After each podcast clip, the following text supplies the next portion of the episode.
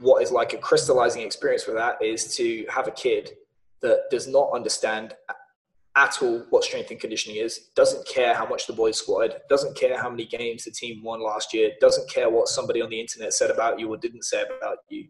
So, would I sacrifice his development and him succeeding or being happy as a person for a perfect winning season and all of my guys squatting 600 pounds? Not in a million fucking years. That's what's important.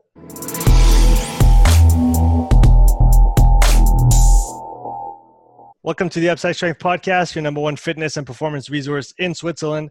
Today I'll be chatting with Keir Wenham Flatt, the founder of RugbyStrengthCoach.com and StrengthCoachNetwork.com. Keir is a performance coach with a decade of experience in elite and professional rugby in the UK, Australia, Japan, and Argentina.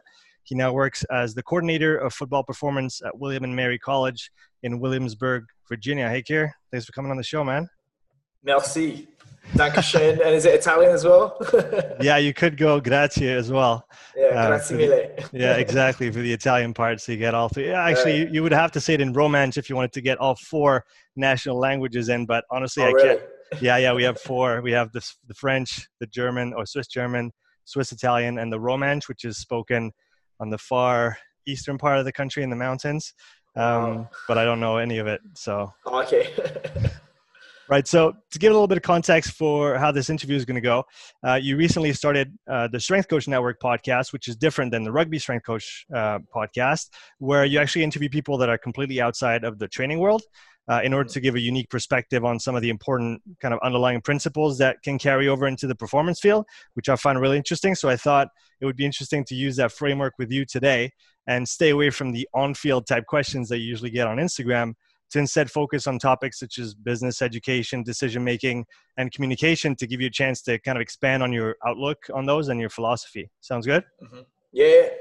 Cool. So I'll start with a two part question. Uh, first part being starting with your early with you early in your career. Um, what questions or principles oriented your decision making back then? And the second part would be how has your decision making process changed or evolved since then? Well, they didn't. That's why I sucked. um, I think, yes, it's a good question. You know, I think everyone, certainly initially in the beginning of their career, they, it's like the analogy I've heard is like someone's told you that there's a million dollars underneath a rock outside in this massive field that's full of rocks. And you you know, turn over one rock, no, it's not there. Turn over another, no, it's not there. And you go through these stages in your career of is it is it strength? No, it's not strength. Is it power? No, it's not power. Is it speed? No, it's not speed. And then it's it's what what you understand uh, eventually. I think, and well, I, I hope that you know as coaches continue on that that thought process, um, they they mostly come to the conclusion that really what we're doing is just human behavior because unless you live in North Korea, you have to persuade somebody to do what is in their own best interest to do. And you can discuss the detail of what stuff they should be doing, but ultimately programs are going to be limited by the adherence and your ability to persuade others to do what's, what's in their own best interest. And then I was at a conference, it was the USA Football Conference about 18 months ago, and a guy from the Miami Dolphins said, when you think about it, sport is just high high pressure decision making repeated again and again for three hours in the case of football. And that combined with the book Principles by Ray Dalio, which you know I I I think I discovered through the Tim Ferriss podcast about two years ago, and everybody I speak to, I tell them to read it. It it basically forces you to realize, um, and along with Shane Parrish from the, I think it's called the Knowledge Project podcast, but it makes you realize that the person with the most accurate model of reality typically wins. And obviously, the faster you can go through that cycle, but it's basically everything in life you're starting out with an assumption and then you test that assumption and then assuming you don't get removed from the gene pool which is another conversation that we can have you are going to get either positive reinforcement in the form of success or you're going to get negative reinforcement in the form of failure. And the the more closely your model of reality lines up with what is actually true the more you're going to be able to discern the reasons that you failed or succeeded. You are going to be more equipped to understand the factors that contribute to success and then you're going to draw on your experience and all that kind of stuff to to come up with ways that you can tweak the system in your favor and then you just run through that loop again and one coming to the realization of that as a coach is really really powerful and then two the more you go through that loop the better you get at what you do and you know if you look at uh, you know I, I like uh, tech companies because it's really clear whether they failed or didn't fail. And the the motto at Facebook, putting aside all the political stuff they do, is move fast and break stuff. And it's not necessarily because they had the best product to begin with. If you looked at Facebook now compared to Facebook in 2004, 2005, it'd be terrible. But in tech, what you're given is the ability to test you know 10,000 100,000 times a day whether something works or not and then they they adapt quickly so you know, I think I, I've actually worked out the numbers. Uh, a 0.01% improvement every single day repeated for 10 years outstrips 100% improvement after 10 years within three years. So it's it's not necessarily the biggest changes; it's those incremental changes that you build upon and repeat and repeat and repeat every single day. Is so that, that's what I try to do now. Is that something that you did in your so not necessarily as a coach with your athletes or in the different jobs that you had as a coach, but you as a person when it came to having a job and then deciding what job was the right one and then orienting your your career in the performance field is that the same process that you went through in terms of making fast decisions moving fast when you had to or how did you think in in those terms? Um, i think it is it's easier to do to an extent with athletes because you're just running all those little experiments every single day and you, you you're not going to tell tell the boys but i always say the first experiment is on yourself the second is on a long-term injured person because they'll do anything to come back. Then you go to the senior players then you go to everyone else and then maybe you'll have like a couple of stragglers that will either they'll they'll see the light or you'll just remove them. So you're always running experiments with the athletes and you know it can be it can be harder in the initial stages of the career because you're always you, you can succumb to that temptation to program hop and change everything and say right you know we have to scrap you know everything. But when you change 10 different things you're measuring the impact of 10 different things combined and it can be hard to discern that the change that you saw was a, as a result of one different thing. So even though you have that temptation it's definitely an incremental approach where you just tweak and and try and evolve over time i think is more productive in terms of, of training and you know people have asked me a lot over the last let me think eight years what it was that i got out from exos i had a, an affiliation with exos for a number of years and it was basically the ability to organize my thoughts and to and to have a framework where everything that gets added to the program the way that they would phrase it is they're not going to just judge it on the merits they're going to look at the merits and they're to say, where does this fit into the program? And only if it does fit, then they're going to test it. They're not going to throw out the baby with the bathwater and then try another approach. But then when it comes to to my own career, I think because it's more personal to you, it's harder to be quite so clinical. Um, you know your own career is like one of these like emotional things and there's definitely been times in my career where i maybe held on a little bit too long doing some stuff because of emotional reasons rather than uh, rational logical reasons or, or vice versa um, but i think certainly the more successful coaches that i do know have a strategic approach to their career development where they're trying to reverse engineer uh, what it is they want to achieve. And a lot of coaches that you speak to, they can't even tell you in concrete terms what it is they want to achieve. And if you were to say to them in training, you know, do you agree that the training program that you you should design needs to be directly related towards the desired end state? And they'd be like, of course. And say, right, if you don't have a desired end state, you got a shit program, right? And they'd be like, yeah, yeah, yeah. I say, right, okay, what is it you're working towards? And they'll go, uh, uh, uh, so, in, in order to orient behavior and decision making, you have to have a, a, stated final destination to then work backwards from. Yeah, I was I was going to ask you that later on, but it's a good segue. Oh, yeah. So, what's what's your what's your end game? Um, my end game when I came to the US, I was very vocal about saying I, I want to work in the NFL because what it is, I had this is this has actually been a somewhat of a flaw for me as a coach was that I was very uh, you know I put a time limit on myself. I want to achieve this by this date, and then I'll be happy. So you almost like tell yourself that story of well, if I achieve this, I'm going to be happy, and then you do it, and you're like no. So you know when I started as an intern, I actually started as an intern ten years ago. Uh, the end of this month. So in about nine days, it'll be ten years to the day that I became an intern. And when I came in, I was like, if I could just get any kind of paid job as a strength coach, I'll be over the moon. And I got it, and I was like, nah, not enough. And I was like, right now, I want to work with a senior team. Didn't get it. Got ahead of it. Oh, You know, I was ahead of an academy team in the Premiership, but by 26, and I was like, no, not enough you know, within a year, I was well, within that year, I was working for Argentina, and I was sulking because it was a temporary contract and I wasn't running the show. Then I went to Sydney Roosters, and I was, you know, got bumped up to the senior coach within three weeks. Then it was like, well, I didn't have complete control, so I wasn't happy, and and you know, it, it culminated in when I started the internship. I said I want to be a head strength coach in the Premiership by the age of thirty. So I did Sydney Roosters at 28. Then we went to the World Cup, and I turned 30 at the World Cup, and we came uh, fourth.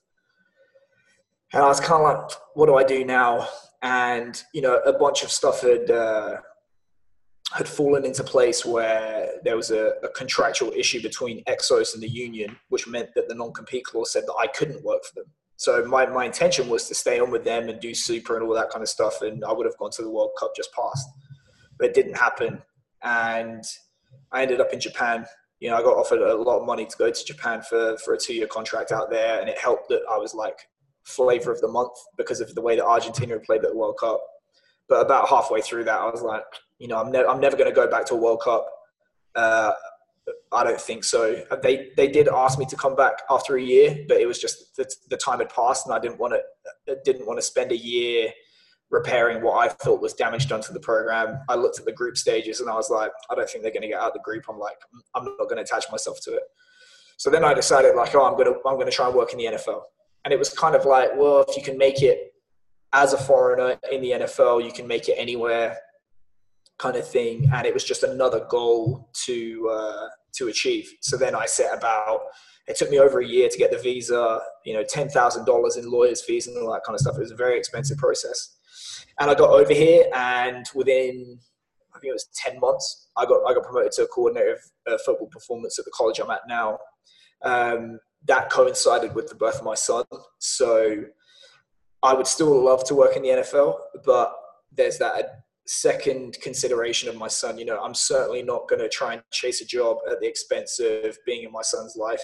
Uh, there's also um, you know the, the, the freedom to do work on your terms and speak your mind and stuff like that. And that's that's i think the longer i'm in strength and conditioning the more i realize how valuable it is to me to be able to speak my mind and then structure the, my work the way that i want which can make me a little bit unpopular but you know i've i'm not going to sell myself out and, and shut my mouth and do things that i don't believe in for the sake of other people. And then other people in the field have also said to me that actually they're quite jealous that I do do that. so yeah, that's basically it. That was a long answer. No, that was that was good, and you know I might I might be wrong in saying that, but what you just kind of outlined is for me is and and I I haven't had as many experiences, and they haven't necessarily been in the performance field, but I feel like you have that entrepreneurial mindset where you're great at doing things the way you see them. I mean, talk about strength, uh, rugby strength coach, strength coach network. You've started two. Um, I don't know if they're separate entities in terms of companies, but you've started two separate entities already that are uh, very successful. I mean, from my point of view, from the outside, anyway, eh, we're getting there, right? Um, yeah.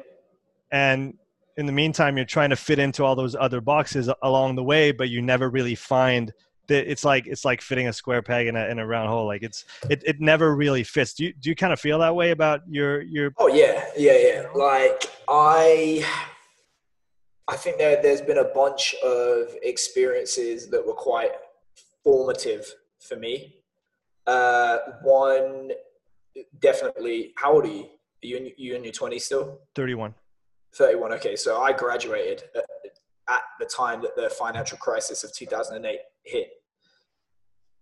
Worst time possible to be joining the workforce and being an adult. and in, in the UK, people my age are known as the lost generation because my belief, and I would argue it, is my parents' generation were the last generation where you could go to school, go to college, get a job, and then if you shut your mouth and did as you were told and you were loyal, they would look after you, and then you got to retire at 65 and everything would be okay.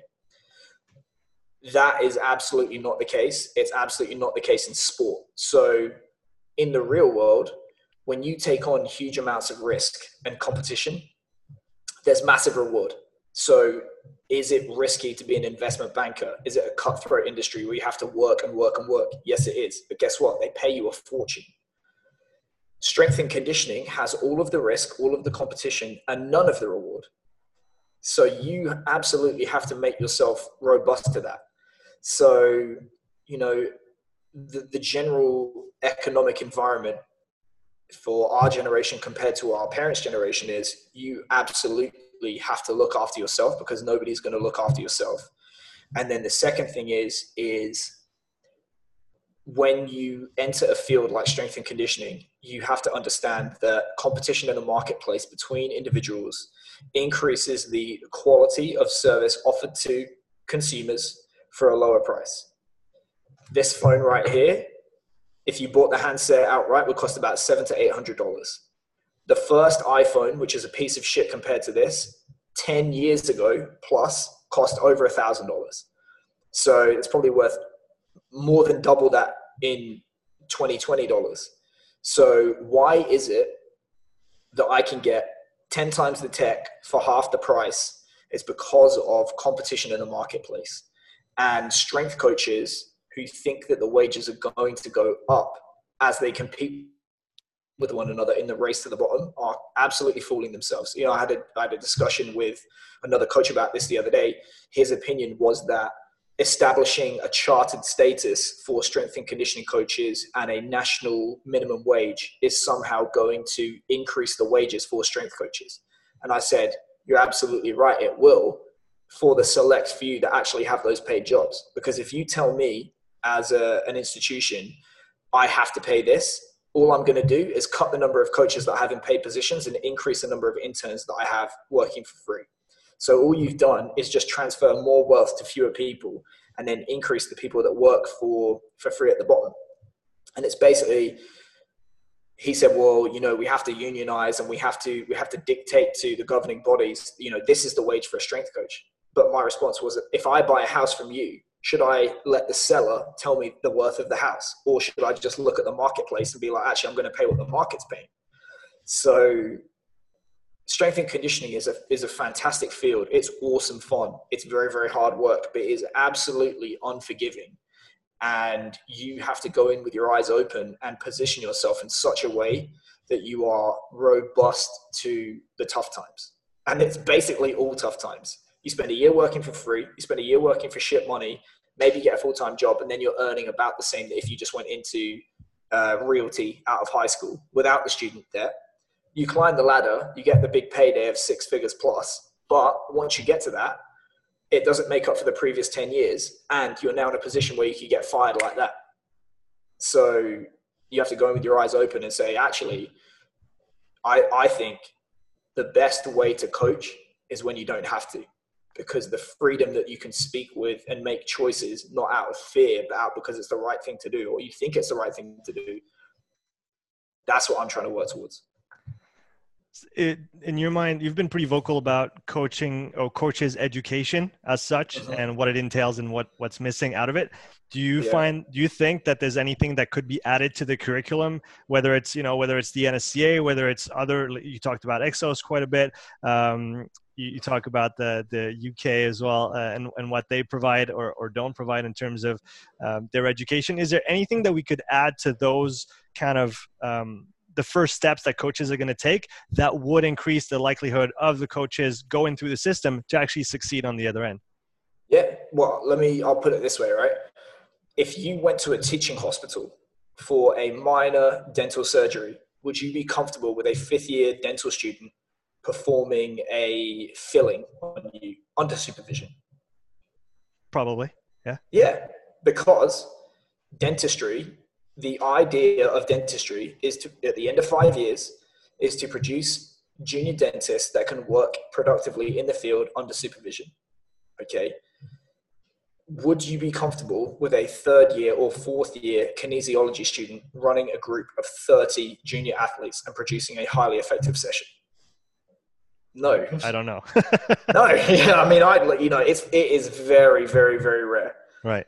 So the fact that there is a disconnect there, you say, oh, you know, I've got, I've got no problem with a junior dentist probing around my mouth. I've got no problem with a junior doctor doing this. I've got no problem with a pilot flying a plane at the end of their course under supervision. Why is it that we have strength and conditioning coaches coming off the conveyor belt that are four years and ten, tens of thousands of dollars deep that do not know how to do the most basic coaching? So I put it another way on Twitter today. I said, look at the cost of a, of a four-year degree in kinesiology, sports science, strength and conditioning, and ask yourself, if you spent that amount of money to fly to Havana and you just apprenticed at the Cuban Olympic Association for four years, in which situation do you think you would be a better coach? The degree or going to Cuba? And everyone have said, oh, you know, Cuba, uh, sorry, oh, the degree. And it's bullshit. If you surrounded yourself with elite coaches and athletes and you coached every single day, 10 hours a day, and then you just got a library card and access to the internet, which is maybe restricted in Cuba, but anyway. if you were presented with tasks on day one that were the limit of your ability, and then you got a little bit better, you did more, more, more, more, more. You'd be a, you'd be a very very good coach at the end of those four years. Um, and this is not me throwing stones at people because when I graduated, I was a terrible coach, and I learned the hard way. I, I've never stood in front of a group of athletes and actively coached a group of athletes. I was a researcher. I was like a armchair sports scientist. I was not a coach. So when you, when you get to be a director of a department or you know private facility whatever and you are hiring aspiring strength coaches there is no ability whatsoever to discern between who's going to be a good coach and who's going to be a bad coach depending on the degree that they have and the accreditation that they have. Some of the worst coaches i've ever seen had all the degrees you know all the accreditations. I've got a guy sat right here terrence. He interned with me in Tokyo. He was an undergrad. He didn't even finish his degree. He had no accreditations, and within three years was working in professional baseball. So the fact that that can happen, there's a massive disconnect between what higher education says you need to coach, what the accrediting bodies say you need to coach, and what professional sport or performance sport says. And those three need to get on the same page and adopt that kind of uh, medical dentistry model of apprenticeship. Because to me, the more practical a discipline is, the more practice has to come into the learning experience. And most most uh, strength and conditioning kinesiology, kinesiology students never stand in front of a group of athletes until year four. So when when those those people are in school, when they're learning, um, until until the the system gets fixed from the outside or from the inside what should they be looking to do while they're studying in order to get that practical experience that is going to make them better coaches in the end? Go find the lowest or no let me rephrase. Go find the highest level of athlete that will still derive value from your coaching and that will let you. Because the chances are you know, if you go in as a first year undergrad and you, you go down the road to Manchester United or Manchester City and say, oh, I'm, you know, I'd like to get some experience. I'll say, okay, there's your experience. But if you if you keep dropping that level, dropping that level, dropping that level, eventually someone is gonna one agree to you coaching and two put their hand in their pocket for you. When before I uh, interned at London Wasps, I was coaching my own rugby team or another rugby team in the town for like fifty pounds a session but I was coaching. And then as your ability increases, you can move on to bigger challenges and be paid more for your work. But you know, you you get better coaching by coaching. So you you have to find, and even even if it's a personal trainer, it's still coaching. It's not the coaching you want, but it's coaching. Yeah. What What do you do of uh, strength and conditioning coaches that are starting out and that kind of look down on on personal training and say, ah, that's not really what I want to do. So I'm, I'm not even going to pay attention to it. I just want to, you know, work with elite athletes and, and all that and all that. Expect to be poor. You know, Mike Mike Boyle's facility makes millions a year and I would say a huge chunk of his money comes from general population. If you look at all of the notable facilities in the US, either lose money or they pad out the money with uh, Gen Pop training. Exos makes next to nothing. They make all their money in education um, and business. Um, Juggernaut closed down the first time. Mike Boyle does huge amounts of money doing general population. Cressey, I couldn't say. I know um, Mike Guadagnino at Freak Strength. He does actually make a lot of money, but he still makes a ton of money from Gen Pop. So, you know, I read a, a quote on on Twitter the other day that America, in particular, is so status obsessed. You know, you have a receptionist on twenty five thousand dollars a year looking down her nose at a pipe fitter that makes six figures a year that's come to to fix a repair and you know I uh, I got another tattoo like last week. The guy that did that tattoo dropped out of high school and gets paid two thousand dollars a day and wears a Rolex. So I've got two degrees and I'm paying him two grand a day. Am I am I am I smart or is he smart?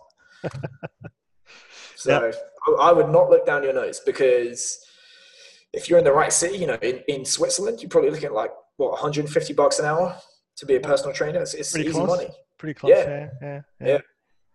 No, it's it's definitely it's definitely personally it's definitely where where I make my living, and then for now the the the, the physical prep with the rugby is is is more the fun and the experience for me. Although I, yeah. I do you know talk a lot about it, but it's definitely not like this is not what's paying the bills yeah. right now. Well, in um, Hollywood, there's this thing in Hollywood they call it one for me and one for the man. So if you're an actor the one for you, that's your passion project, that's for your art that you derive the enjoyment and the sense of purpose from. And then the one for the man is this is the studio picture that you do that generates all the money that earns you the right to do the next art house project. And that's that's how I look at it is, you know, one for you is the, the performance sport and then one for the man is the commercial training or the stuff that makes money on the side. Yeah, and I guess if you're able to enjoy both, then you're living a pretty good life. That's it, yeah you a while ago i remember you recommended a really good book that i really enjoyed uh, called never eat alone um, yeah. talked about making connections which i think is is definitely very very important in in any industry that you that you evolve in um, for again some of the, the, the up and coming coaches out there that want to make connections but don't really know where to start what are some of the most practical steps that you were able to extract from that book and apply to your own path you know i tell people without exaggeration, that book really did change my life because because I'm stubborn. I had decided that oh people people are going to hire me just on the merit of my work and how intelligent I am and blah blah blah. Until uh, nine years ago, I had interviewed for a job, put my heart and soul into the practical tasks, uh, just mapped out what at the time was the very limit of my ability and you know organization and all these plans that I had for this rugby club and presented and then the feedback was that well we thought you know technically you were you were better at the task and you had you know more knowledge and blah blah blah and I'd actually done a 2 week trial period as the interim and I didn't get it and you know they fed me a lot of reasons as to why they didn't make that choice and it felt like bullshit. And I can tell you, having worked at that club as an assistant after that, it was bullshit, in my opinion. And the, the coaching question actually said to another uh, colleague, he said one of the biggest regrets in his career is he didn't hire me. So, um, but the guy that he did hire, best man at his wedding, best friend, absolutely tight like that, went to university together. And I realized I am, I don't want to be the principled guy with the great ideas but no job. There's no there's no rule that says you have to be a bad coach if you're going to be liked and respected and trusted and have connections. You can be both. And you absolutely should work on both of those because all things being equal, people want to work with individuals that they know, like, and trust. And all things not being equal, they still want to work with people that they know, like, and trust. So, who you know typically is going to get you through the door, and what you know is going to keep you there.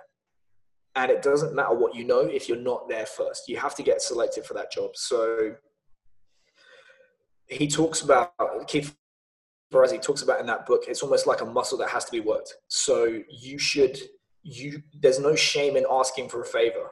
If you if you don't ask, you don't get. I had an, an intern that I worked with at Richmond literally last week, and he said I'm ringing up to ask for help, and within ten minutes I'd connected him to three people, and it might end up in a job for him. And it, it it's a two way street. You shouldn't be you shouldn't be afraid to ask people for help.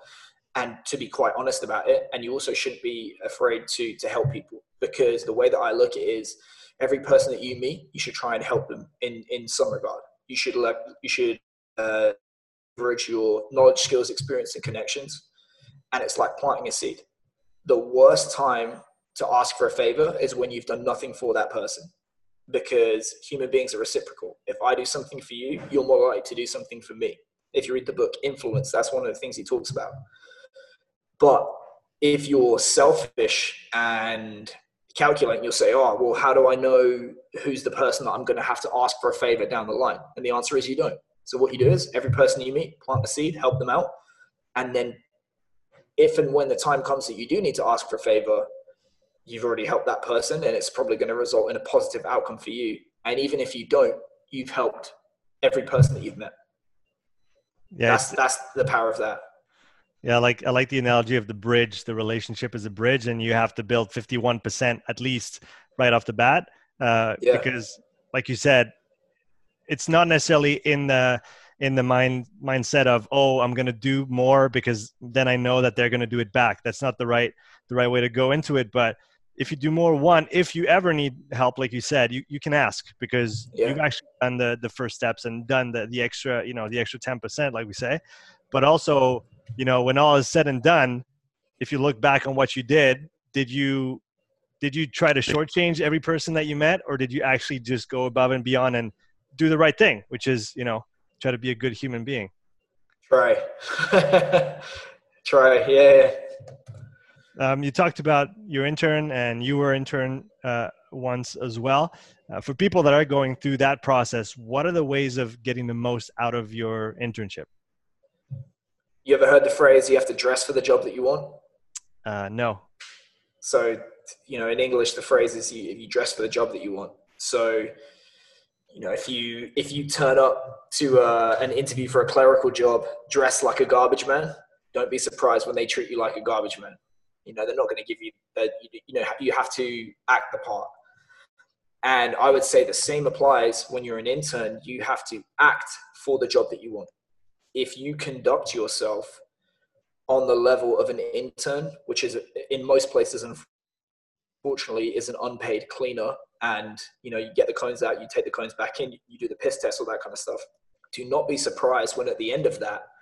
that is all that you're qualified to do, and that's what they're willing to pay you to do, which is nothing. So one of the things that I tried to do coming into my internship as well, and this is another thing, is rightly or wrongly, it was wrong. London Wasps 10 years ago, if you were an intern, they used to call the interns the hobbits because they were these little people that used to come out and like get all the stuff and they were basically the bottom level of society. And when you're the intern for the academy, you're a level lower than those guys. So I used to have my mindset was I'm not I'm not a hobbit, I'm not an intern, I'm an unpaid coach. So I'm going to do all of the intern stuff, but the internship begins when that stuff is done. Because that's the stuff that's going to distinguish you from the other people. And that's what's going to convey value to the organization that says actually we want to keep this person. We want to reward them with a job. So people have it flipped is they ask for a reward and then promise to show value on the back end. Doesn't work that way. You show value then you're rewarded hopefully. So that was the mindset that I tried to take is I'm going to do the same as every, everyone else, but then I'm going to do more on top, and that's where I'm going to win the internship or win, win the job. And the question that I ask myself, I try to ask myself at every place I go, and of course it's going to vary as as I climb the ladder, which is what's my legacy going to be when I leave here? What will they point to and say that was Kears? And that's that's what I tried to do. And it, it may have been small things, but there are there are kids you know, they're, they're in their mid 20s now. There are kids that I worked with 10 years ago that I still speak to. And they still ask me questions. So I, I know just from that that I, you know, with those kids, I must have done a good job and I must have had some kind of legacy at that place. You, you talked about you know moving up the moving up the prover- the proverbial ladder. So uh, first as an assistant and then as a head strength coach, what were the harder things that you had to do uh, in your job as a strength and conditioning coach with uh, with the team? Like the technical duties, or like how the kind of like the mindset. More on the mindset side. I mean, the mindset is when you're an assistant, it, it, it can be tough because, I mean, it's tough at every level, but there, there's definitely a mindset shift that has to occur with when you're an assistant you get afforded the luxury a little bit more of being able to switch off when you leave. And it's, you know, the phrase shit rolls downhill. You have people above you blocking that shit. So you're not going to have to deal quite so much with infighting, politics, uh, backstabbing, people coming for you, and stuff like that. Uh, the price that you pay in exchange for that is you're going to get less money and you also get a little bit less of a say in terms of the direction of the program. So your job is more of a facilitator. That's not to say that, you know, if I'm ahead now that I'm going to be extremely prescriptive to the guys that work for me because one of the things if you read Malcolm Gladwell in Outliers is one of the major drivers for people to have motivation and to succeed is autonomy and a clear return between effort and reward.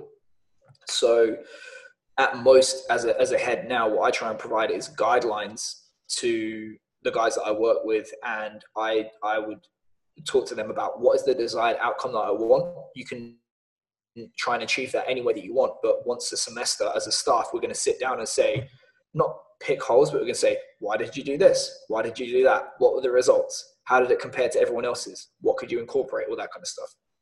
Um, and when you become a head you are it's almost flipped. You're going to have to deal with the shit. You're going to have to deal with the backstabbing. You're going to have to speak to um, unwilling sport coaches.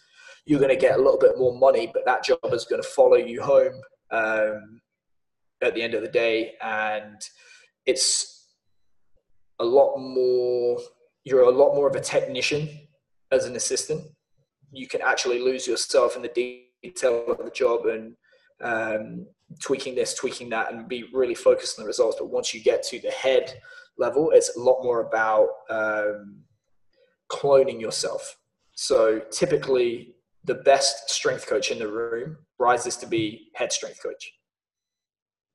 But once you get to head strength coach level, how good of a coach you are really has very little to do with it. It's more about how do you get what's in your head and get it to the people working with you uh, so that you can clone those processes and have a, a, fairly uniform delivery of training to all of the athletes that you you have in in your in your care and then getting all of the individuals within that high performance um, infrastructure that, that have contact with the athlete to work together typically in an organization it's going to be the, the head strength coach or the, the high performance director that coordinates all of the athlete stakeholders and that's a very different job and a very different skill set to being a uh, in the gym technician.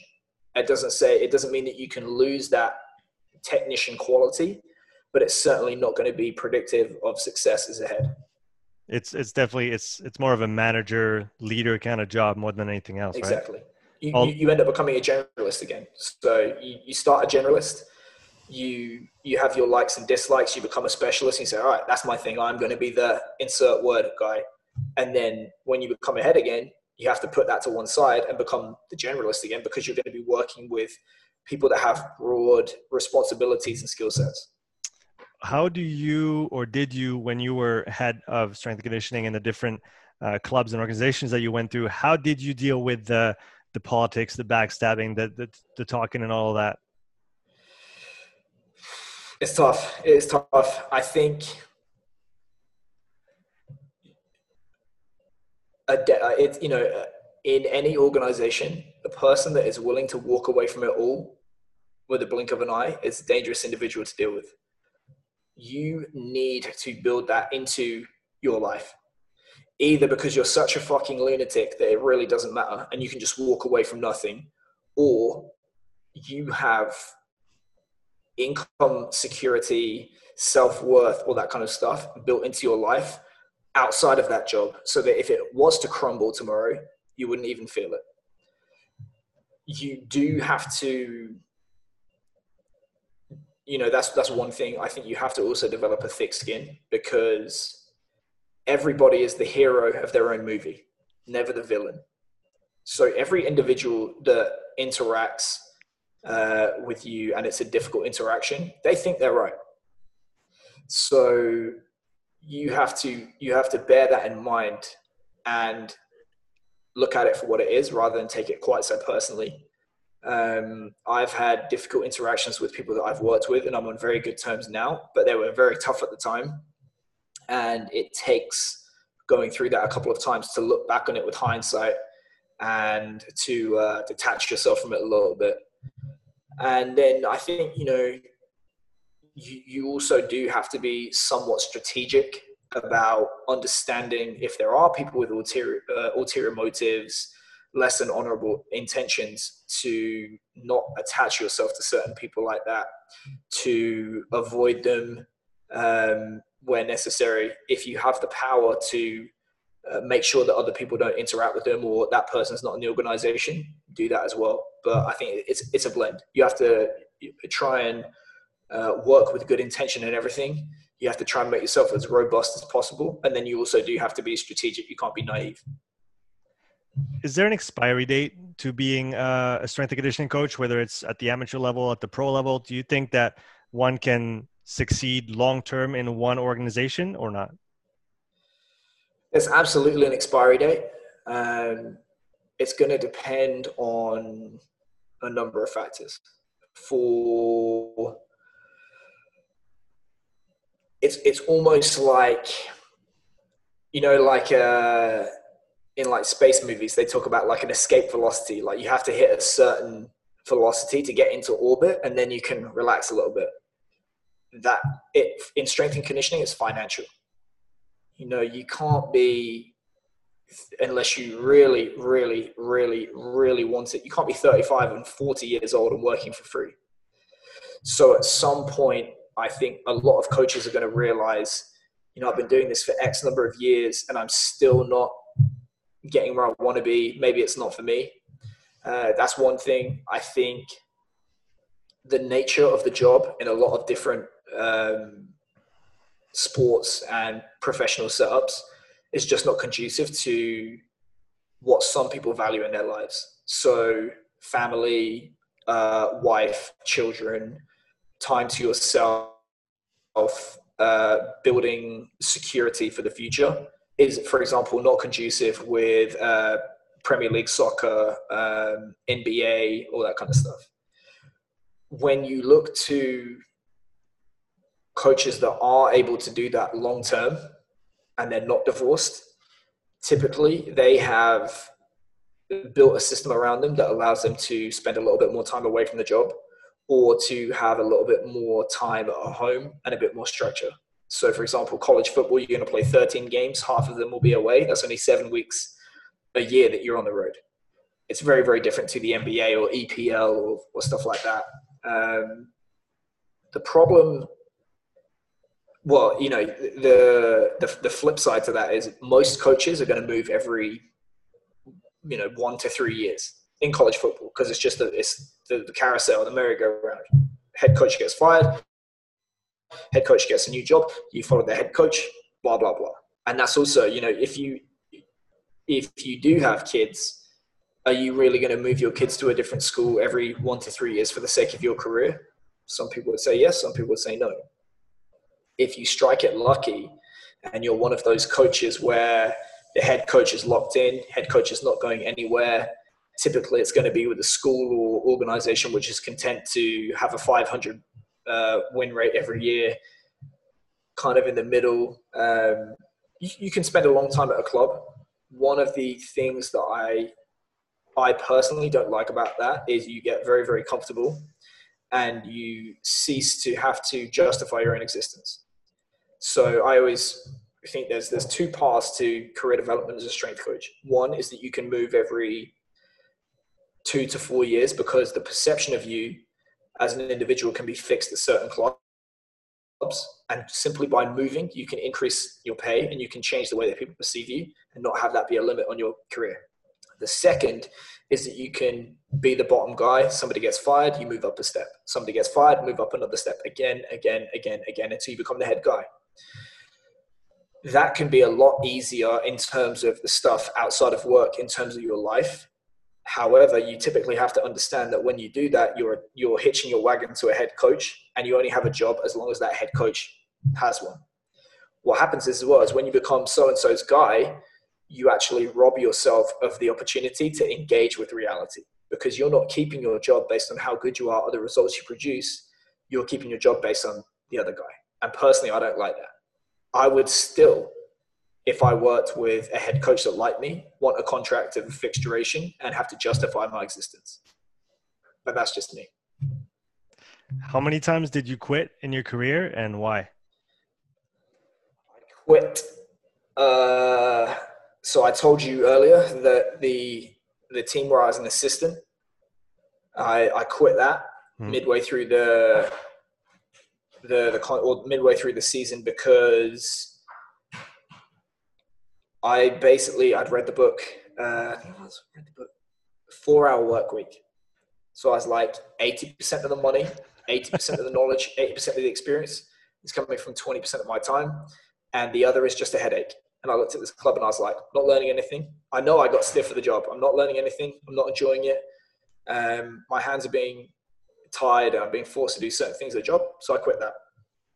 Um, and I think I'd read a book by Seth Godin um, I, I used to read, well, I, I used to download pirated audiobooks via BitTorrent and listen to them on my, my phone when I would commute to work, like an hour each way. And one of the things that I think I read about that Seth Godin written about is there's no shame in quitting early. If you quit early, it's good. Try it, don't like it, quit, move on. What you're look, you're not looking to get a few years into something and then decide to quit. If you're going to quit, quit early. If you know that you want to do something long term, stick with it and work hard. So that was one example. I quit as well. Um, Sydney Roosters. It was a terrible experience for me. I had become so uh, fixated on my goal of what it is I wanted to do before the age of 30 But I took a job where it was not right for me to take that job. And on paper, it was the world's best job for me. And in reality, it was horrible. And I caught myself one day writing out how much money I could save if I stayed for X amount of weeks and how much money I'd have at the end of it. And I thought, this is not good. And there was a blow up. And the next day I left. And uh, I, I never actually explicitly said it, but my boss at the time had rung me up and we had a heart to heart. And he said, uh, you know, tell me your opinion. I told him stuff like that. He said, well, it sounds like you're quitting. And I said, you know what? I am. And then I stayed two more days. And then we did a, a game on the Friday. And he said, you have big things in your future. And my reply to him was, I know I was supposed to do them here. And then the next year we got to the semi-final of the World Cup. And then I went to Japan. So it was very, very tough at the time. Uh, and obviously it hurt my ego but it was not the end. And I'm sure there's going to be more failure in my career, but it's basically, if you read uh, Seneca, Seneca talks about, is this the condition that I feared If basically, it, when you when you quit, when you lose a job, when you have a very very tough professional failure, you you feel like it's the end of the world. But life, limb, and liberty. If you're walking around, you're breathing, you've got a roof over your head, you've got food, you've got family that love you, the worst, worst, worst case scenario is you have to move back into your mum's house but nobody is saying that you can't have another go. You know, if you look at all of these coaches out there, DUI, uh, assault, you know, financial misdeeds, improprieties, all this kind of stuff, they get another go. So if they get another go, you're probably going to get another go. Nobody says you can't try again. Switching gears a little bit, um, talking about amateur sports, I find it interesting that, or at least I think that in order to have an amateur team that or an amateur club that runs well, the structure of said club needs to be professionally run. So how how can we reconcile those that dichotomy kind of between the the, the status of the sport, the players are not paid, there's not a lot of money, but we need a structure that is run really well so that the guys can just essentially have some fun on the weekend. What's the most fun thing of all? Winning. So it, it has to, pro- professionalism is a mindset and a, a, a, pattern of behaviors. It's not a, a price tag. Because I can tell you for a fact, Japanese rugby is the highest paid in the world and it is amateur as hell. Amateur. It's just club rugby with millions of dollars. You know, you you have guys who work in the factory in the day. They'll go to work 9 a.m. They'll work until 3 p.m. They'll come and they'll train before and after. And because they have that day job and they have the mentality of, well, I'm an amateur, they'll go out and drink three nights a week and I want to do this and I want to do that. When we went to the 2015 Rugby World Cup, there were numerous players that you would know of, like Santiago Cordero, um, Matías Moroni, uh, Guido Petti, all those guys had never played a professional rugby game in their lives. Never. They were amateurs. So if you look at the behaviors, those guys were, they conducted themselves like professionals. It's a mindset.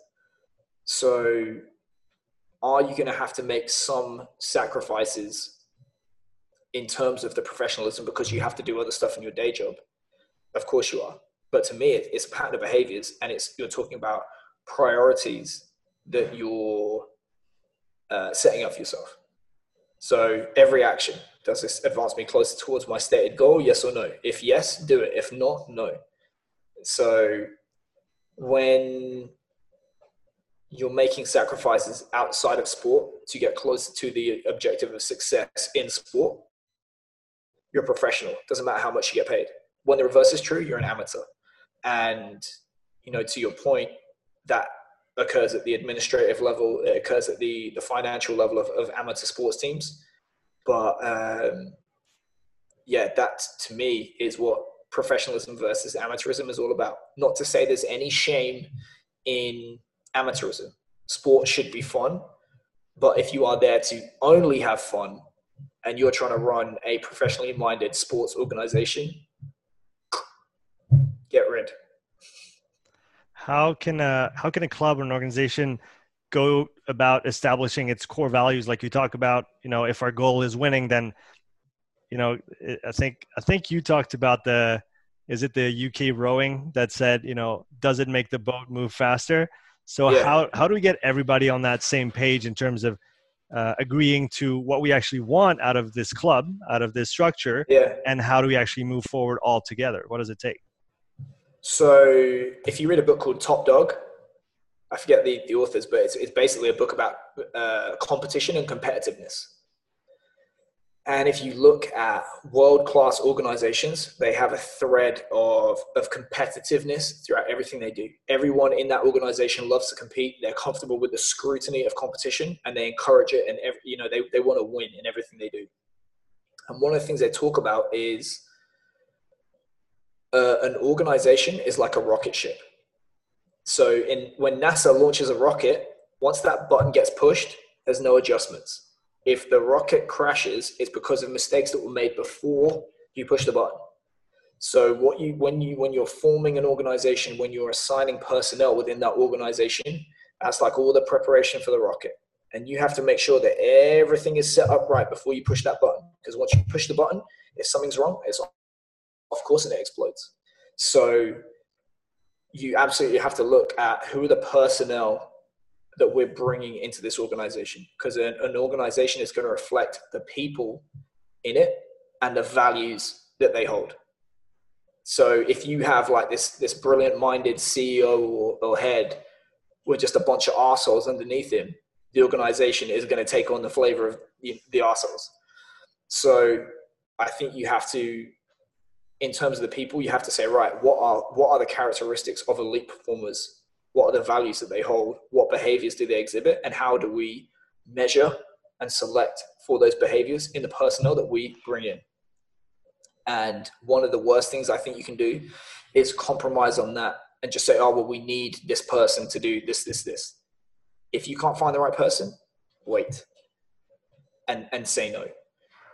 Then you, I think there's going to be some direction from the higher ups, but values don't become values until they're tested. Otherwise, they're just verbal preferences.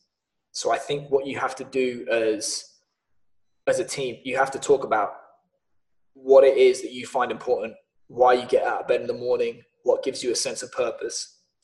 And to Socrates, the beginning of wisdom lies in the definition of terms. What do you mean, you know, to be tough? What do you mean about community and family? The amount of teams that have fired staff or cut them the second it got financially difficult that throw around, throw around the word family this year is ridiculous. To me, they're not allowed to use that word anymore. Then it has to be that shared identity. It has to be agreed upon. And then there's going to be, you know, like a, a unique culture, a unique identity. I uh, cool runnings you know, don't ignore the Swiss. We're Jamaican. and I was talking to uh, some colleagues the other day, and it was like I think I was listening to a podcast. It's by the founder of LinkedIn, and he said some people are the Navy and some people are pirates. Being a pirate is an identity. I think, especially in America and in college football, you have a lot of teams that want to copy this, copy that from other teams because they're successful, because people mistakenly associate that with the success. Whereas sometimes going against that can be an identity. And personally, I'm a pirate. I'm not the Navy. And I like it. You know, we're going to play girls just want to have fun in the gym. We're going to play girly music because if we if I put up videos of us training to that and we beat you, how's that going to sting? You're not going to like it. So shame on you. And then I think everything that you do within the organization has to pass through that filter. Does it make the boat go faster? Because one of the worst things I think an organization can do is lose focus and try and be all things to all men. So it has to be what is the objective? So, for example, Japanese rugby, they want to be a corporate marketing exercise. They want to be a club sports team. They want to do community outreach. They want to be high performance sport. Not going to happen. You can be one of those things. And it's when you start to spread yourself too thin. I think that's when organizations lose their focus and they lose their momentum. Because really, when a staff comes in, you, they will be told the lie you know, oh, there's no, there's no time limit on this, there's no whatever. There is a time limit. You have to generate momentum incredibly quickly as a staff and as an organization for people to see the results from it and to take enthusiasm from that and to continue with it. And really, as a as a leader or as a manager, you only get two times that you're allowed to be really bold. One is when you come in because they're not going to fire you within a few months because it makes them look bad. And the second is when you're winning. Any other time, you're going to have to probably hold back a little bit and not be able to take as cutthroat an action as you would like. So you have to strike when the iron is hot. And if I think about successful organizations, that I've been a part of and less successful organizations. Successful organiza- organizations will talk about what the values they are, what they hold to be important, what the standard of behavior is, and when that standard is met, it's rewarded publicly. And when that standard is not met, probably you're going to get a warning the first time, and the next time it happens, remove. You're literally removed from the group. I watched a coaching change uh, in Argentina the head coach came in. There were three or four players that had talked shit about that coach in the media after his appointment. Said, "Oh, you know, I'm not sure about this." And he stood him in a room. He said, one, two, three, four, you will never play for Argentina again. You're done. And that was it. And they were really good players, but they got cut. And, you know, in successful organizations I've been in, when, you know, a, a high level player comes in, they turn up 15 minutes late, they just they get sent home, not training today. It's not personal. It's not because I hate you. It's just that's the standard of behavior. Turn up 15 minutes late, not going to train, come back tomorrow. And in less successful organizations, there's affordances made and the rules are bent and all this kind of stuff. Which which makes it harder uh, in the in the grand scheme of things because you you can't necessarily be like, well, you you and you, you go home because you were late, right? Yeah, because then they'll say, oh, well, you didn't do it for this guy, right. or don't you know how important I am to this organization, that kind of stuff, and it just has to be blanket treatment. So so how in in that in that context you talked about uh, establishing momentum uh, and then when you arrive you can be bold but how what tools within the the communication realm what tools and strategies have you used to kind of get that buy-in from the group that you that you roll in with uh, so that they they they are kind of on your side or at least understand what you're doing so that they're not going to just go against you for the sake of going against you? Yep. I think not to sound perfect because you know I've, I've had difficult characters that I've dealt with that it takes a long time for them to, to come around to it. And you know I've got uh, one guy's like a, uh, he, you you know famous famous rugby player that you would have heard of. I used to fight tooth and nail with this guy when I worked with him. And now he messages me every couple of months like oh you know I wish we were doing you know the stuff that we used to do and this is how I feel now and blah blah blah blah. I think they have to understand that what you're asking them to do is in their own best interest. And you want the same thing that they do because when they do good, you do good. When they do bad, you do bad. So if I'm asking you to do something, if you want to do something else, implicit in that assumption is that you know more about my job than I do for the most part. Not to say that they're never right, they may have some input and stuff like that. There's that you also have to explain what you're doing to people because not everyone is going to take what you say on blind faith. They might do as they're told. It doesn't mean they're going to believe in it. And obviously, you want them to believe and understand in what they're doing. So they're going to attack it with the most amount of enthusiasm possible. It has to be uh, facilitation as opposed to instruction. So, so I am trying to help you become a master of your sport and excel at what you do and in order to do that, we can't have this hierarchical relationship where you can't question me and say, well, I disagree with this. Within reason, you should have the opportunity to say, well, I don't believe in it because of this reason. And you can say, okay, let's have a discussion. Let's get to the bottom of it. Let's establish who, who is right and why. And that discourse and trying to arrive at the truth together is probably what helps athletes to understand and go along with with training um, that's at least one aspect of it. You do catch more flies with sugar than you do with shit. You have to make training enjoyable. So one of my colleagues sarcastically says that nothing builds buy-in like making people hate where they work. So the fake tough guy grind, rolling around in the dirt, all this bullshit, it makes people hate what they do. You have to, well, no, you don't have to you should arrive to work every single day enthused to do what you do around the people that you work with and have joy in the training process. And you can because you know over the long term you're going to attack training with a lot more enthusiasm a lot more productive effort and you're going to adhere to uh, guidelines and instruction way more if you enjoy it and you actually want to be there so that's one thing that I try to do is I try to make people want to be there, which you actually don't speak to a lot of coaches like, oh, this is the way that we try and make it fun. Um, but yeah, that's that's one thing for sure. Switching gears a little bit, and you t- you mentioned that previously, but I'd like to, you to expand a little bit on it. Uh, coaching and family. Uh, your son uh, was born a little while ago. How did that change what you do, and how do you make it work? How do you balance all that out? I don't. Um, it's uh, certainly, you know, one one mistake that I made in my career was I I invested way too much of my self worth or you know associated my self-worth with my professional achievements and i got away with it for quite a while because my you know if you look at my career trajectory i got very very lucky and i i planted a lot of seeds and every opportunity that came to me i said yes. So i started as a profession i started as an intern an unpaid intern at a professional club july 2010 by august 2013 i was working with argentina the national team.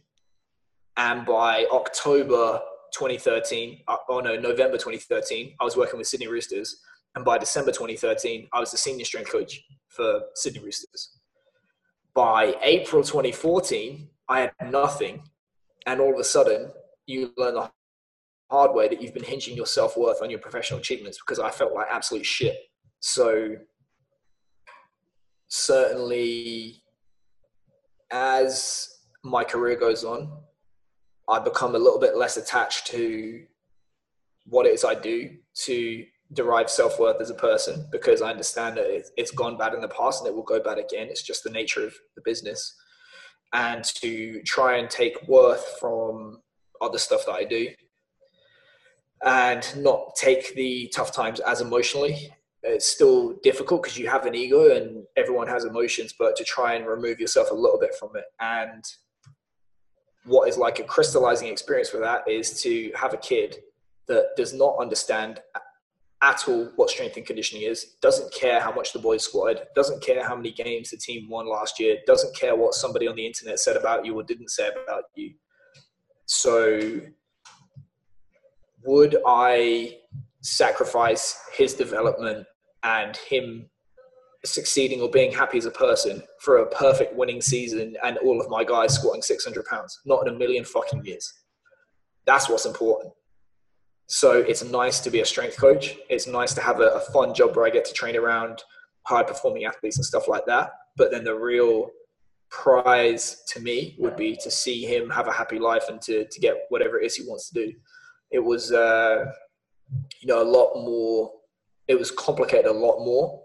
He, uh, his mother and I are separated. So, you know, she left the USA last October and that was basically, you know, I've, I've never said this publicly, like, but my mother had to come over, and for most of the season, I worked seven days a week, and basically got up at like five o'clock in the morning. My mother helped me look after the baby. He went to daycare. I picked him up, came home, and I just did that every single day for about 12 weeks. And then you know, I'll, I'll probably end up having to do it again. But it, it I'm not saying I got the answers, but it was, I'd managed to get through some of it somewhat last season, and I'm sure it's going to get even harder as I go on. But you know, it's it's very tough. What would be your advice to your younger self uh, when you started out coaching? I'm not sure I'd listen honestly, I'm not sure I'd listen. What would you say anyway? Um, I'd probably say it would be it would be conflicting advice. I would say relax, and then I would say start sooner. Yeah, yeah because I think there's there's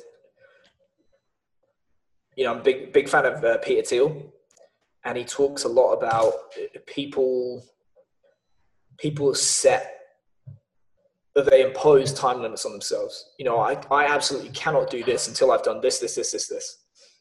And it's bullshit. You know, you you can you can go out and be a head strength coach in a year. Doesn't mean you're going to succeed. Doesn't mean it's going to go well, but you can do it. And guess what? The easiest way to get a a job as a head strength coach is to have already been a head strength coach. So I think, you know, I I when I've experienced the biggest jumps in my coaching development and learning experiences is when I bit off more than I could chew. And I was like, right, sink or swim. So I would do it sooner. And if you had to give yourself advice for you in the next 10 years, what would you say to yourself? Ownership is everything. Yeah, I, like I, I was thinking about this the other day. I was going to write a tweet about it. I was like, walking past a nightclub or uh, I think it was a uh, no, it was, it was past a bar in New York. And I thought when I was 18, or like when I when I was 17 or 18, couldn't get into bars. I thought, oh, it'd be really really cool to be the bouncer on the door and to have the power be like, oh, this guy gets into the the bar or not, or this girl gets into the bar or not. And then you realize that guy's earning shit money to stand outside in the cold and be a dickhead to people. And I thought, oh, it'd be really really cool to uh, to own the club and be in the club and be in the VIP section. When when you get to like your early twenties, you're like, oh, it'd be awesome to own the club and be in the VIP section, all this kind of stuff, and have everyone see you be the boss. And now I'm getting to be, I'm going to be 35 this year. I want to be the guy at home with my family and my son having dinner, and I own five nightclubs, and everyone lining up outside is paying me money to be in the nightclub. And you know, I just uh, I just got an offer accepted on a, an apartment building. So I'm going to have an apartment building this year. I'm going to tr- try and keep doing that. And it's like, I think in terms of, not to say that money is everything, it doesn't buy happiness, but money buys you um, freedom and it buys you options. And it, the, the more money you can make without exchanging hours for dollars, I think that's very, very important to build a kind of lifestyle that you want where you can turn things down and say, well, I don't want to do that. And I'm not going to do it because I don't need the money. And, and, you know, another tweet that I was going to do, yeah, have you seen that meme where it's like, this guy comes to like progressively bigger realizations and at the end his head explodes. I have. So it's like, yeah, the first level is like, oh, I'm going to get paid this much per hour. And then it's going to be, I'm going to get paid this much per year. It's going to be a salary job. To me, the next level down is, well, I'm going to earn uh, money in my sleep and I'll tell you, if you if you earn money in your sleep, you know, online or however, then it becomes well, I'm going to have you know even more money coming in in my sleep. And then the ultimate level that I want to work towards in my life is to live off the interest. So it's like my lifestyle, and it's not going to be a huge lifestyle, but my lifestyle, I want to be able to pay for that lifestyle for me and my family based on the interest of just all the money that I have in the bank. That's my goal. Um, going back to some of the Q and A's that you do on on Instagram quite often that are quite yeah. popular these days. Um, what is your favorite question, and what is your most hated question? I don't really have a favorite question. I say the the most hated question is, what's the difference between uh, football and rugby? uh, what book should I read? Can I have an internship? Um, what do I think of RPR? Just you know all this all the stuff that's it's it's very very uh, easy to go on Google or to to use your head. and now switching platforms, talking about Twitter. So you, you post yeah. quite a bit, and like you like you mentioned previously about your posts on education, uh, you tend to uh, intentionally or not polarize a little bit on the platform. What yeah. is your what is your intent when you're when you're posting? What what goes through your mind? What what's your goal with it? Um, a, a friend of mine, you know, this is going back like 10 years. Well, I mean, we've known each other for 20 years almost. We played rugby together at school. And when I first started at Wasps, he was playing Esher. So this is like championship level. And he would come to the Wasps gym after after work and I would train him as an intern for money on the side. And he, he got into digital marketing and he's like, you, you need to get on Twitter. And I was like, okay. And one of the things he said is the best way to help people on social media is to ask questions. So it's like, oh, how could I help you with this? How could I blah blah blah, blah. and to have to have conversations and ask people. And I've always kind of tried to go into it with that and to I like to test ideas by speaking to people online and I like to learn from other people and make connections. Like I've met people from all over the world through social media, which is awesome. And I do I like a debate I do like uh, winding people up, and also, yeah, it's some people have said to me in the past, you know, like uh, EPL coach said, "You're never going to work at this club because you're too controversial on social media," and I was like, "But you have heard of me." So it's it's that it's a double edged sword. In order to be hired as a strength and conditioning coach, people must know you exist. If they don't know you exist, that nothing else matters. They don't care about how how good you are, what your athletes think of you, stuff like that. Because if they don't know, if, if they don't know you exist, you occupy no real estate in their mind. So it's not to be notorious, and it's not to say that you have to sell out and be and to conduct yourself like a moron and you can think who they are on Twitter, but it is necessary to be known and to occupy real estate in people's minds and to be on the tip of their tongue when it comes to certain topics in order to convey your authority and your knowledge and your usefulness to people, both as a business person and as a coach. Because coaching is a business and people pay money for what they feel is useful and good value for money and is going to give them a return on the investment of their time, effort, and money. Uh, in your opinion, what are most young strength coaches doing wrong when they start out? What could they do better? Not coaching. That's it. Not coaching. Somebody said it today. You you have a person with a master's degree that can read an EMG trace that can't coach a warm up. I saw that one. Yeah. Yeah. Got a coach. Yeah. And um, if you weren't coaching, what would you do for a living? Don't know. That's the problem. I uh, you know people talk about uh, Cortez. Cortez took all the uh, the conquistadors over to Mexico to colonize Mexico and the Aztecs, and they they landed the boats and got off the shore. And they'd obviously heard about these like crazy Aztecs that like sacrifice people on pyramids and they're gonna you know slaughter the conquistadors. And Cortez set fire to the boats, so it was like burn the boats. The only way is forward. And I, I wrote about that on I think it was Twitter a few weeks ago there was a point in my internship where I, I really needed money. I had two or three part time jobs, had to borrow money if my parents, lost money. I went to a call center. So it was like some charity call center. And you were being paid like a commission, or if you get a donation, you get whatever. And everyone that I had met at that uh, building, they would say, oh well i'm a i'm a singer. I don't really do this. I'm a director. I don't really do this. I'm whatever. I don't really do this. And i thought but you've been here six years.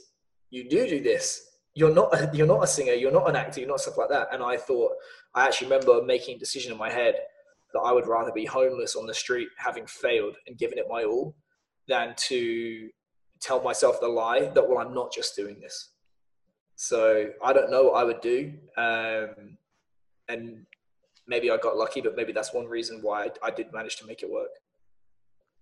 I've got a couple last questions for you, uh, today. So, first one is uh, what is your biggest regret in your professional career so far? I don't know if I change anything because you know it got me this far. If if I'm saying that I have a regret and I would change something, it means I'm unhappy in the present. And if I'm unhappy in the present, I'll just change something and you know it got me this far. Uh, and last one for the two and a half people that might not know about it, what is Strength Coach Network? It's what I wished I had when I was coming up. So you know, I described to you how bad I was when I was uh, a new graduate.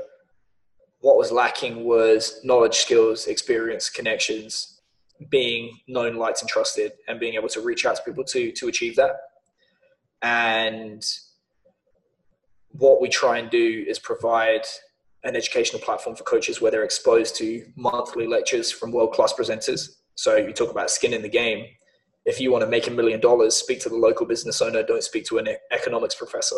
So you don't speak to our membership unless you earn your living in the real world getting results with athletes.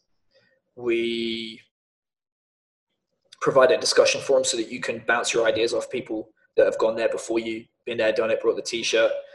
Um, we also provide strategic career guidance. So how to prepare for a job interview based on people that do interviews themselves, you know, administer interviews, how to prepare for practical tasks, uh, how to reach out to people. We connect people from literally all over the world.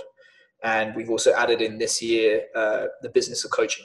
So looking at what steps can you take to be as he said, financially robust to a very unforgiving industry, so that if and when the worst happens, and it will, you just you don't feel it, and you can just carry on doing what you're going to do anyway.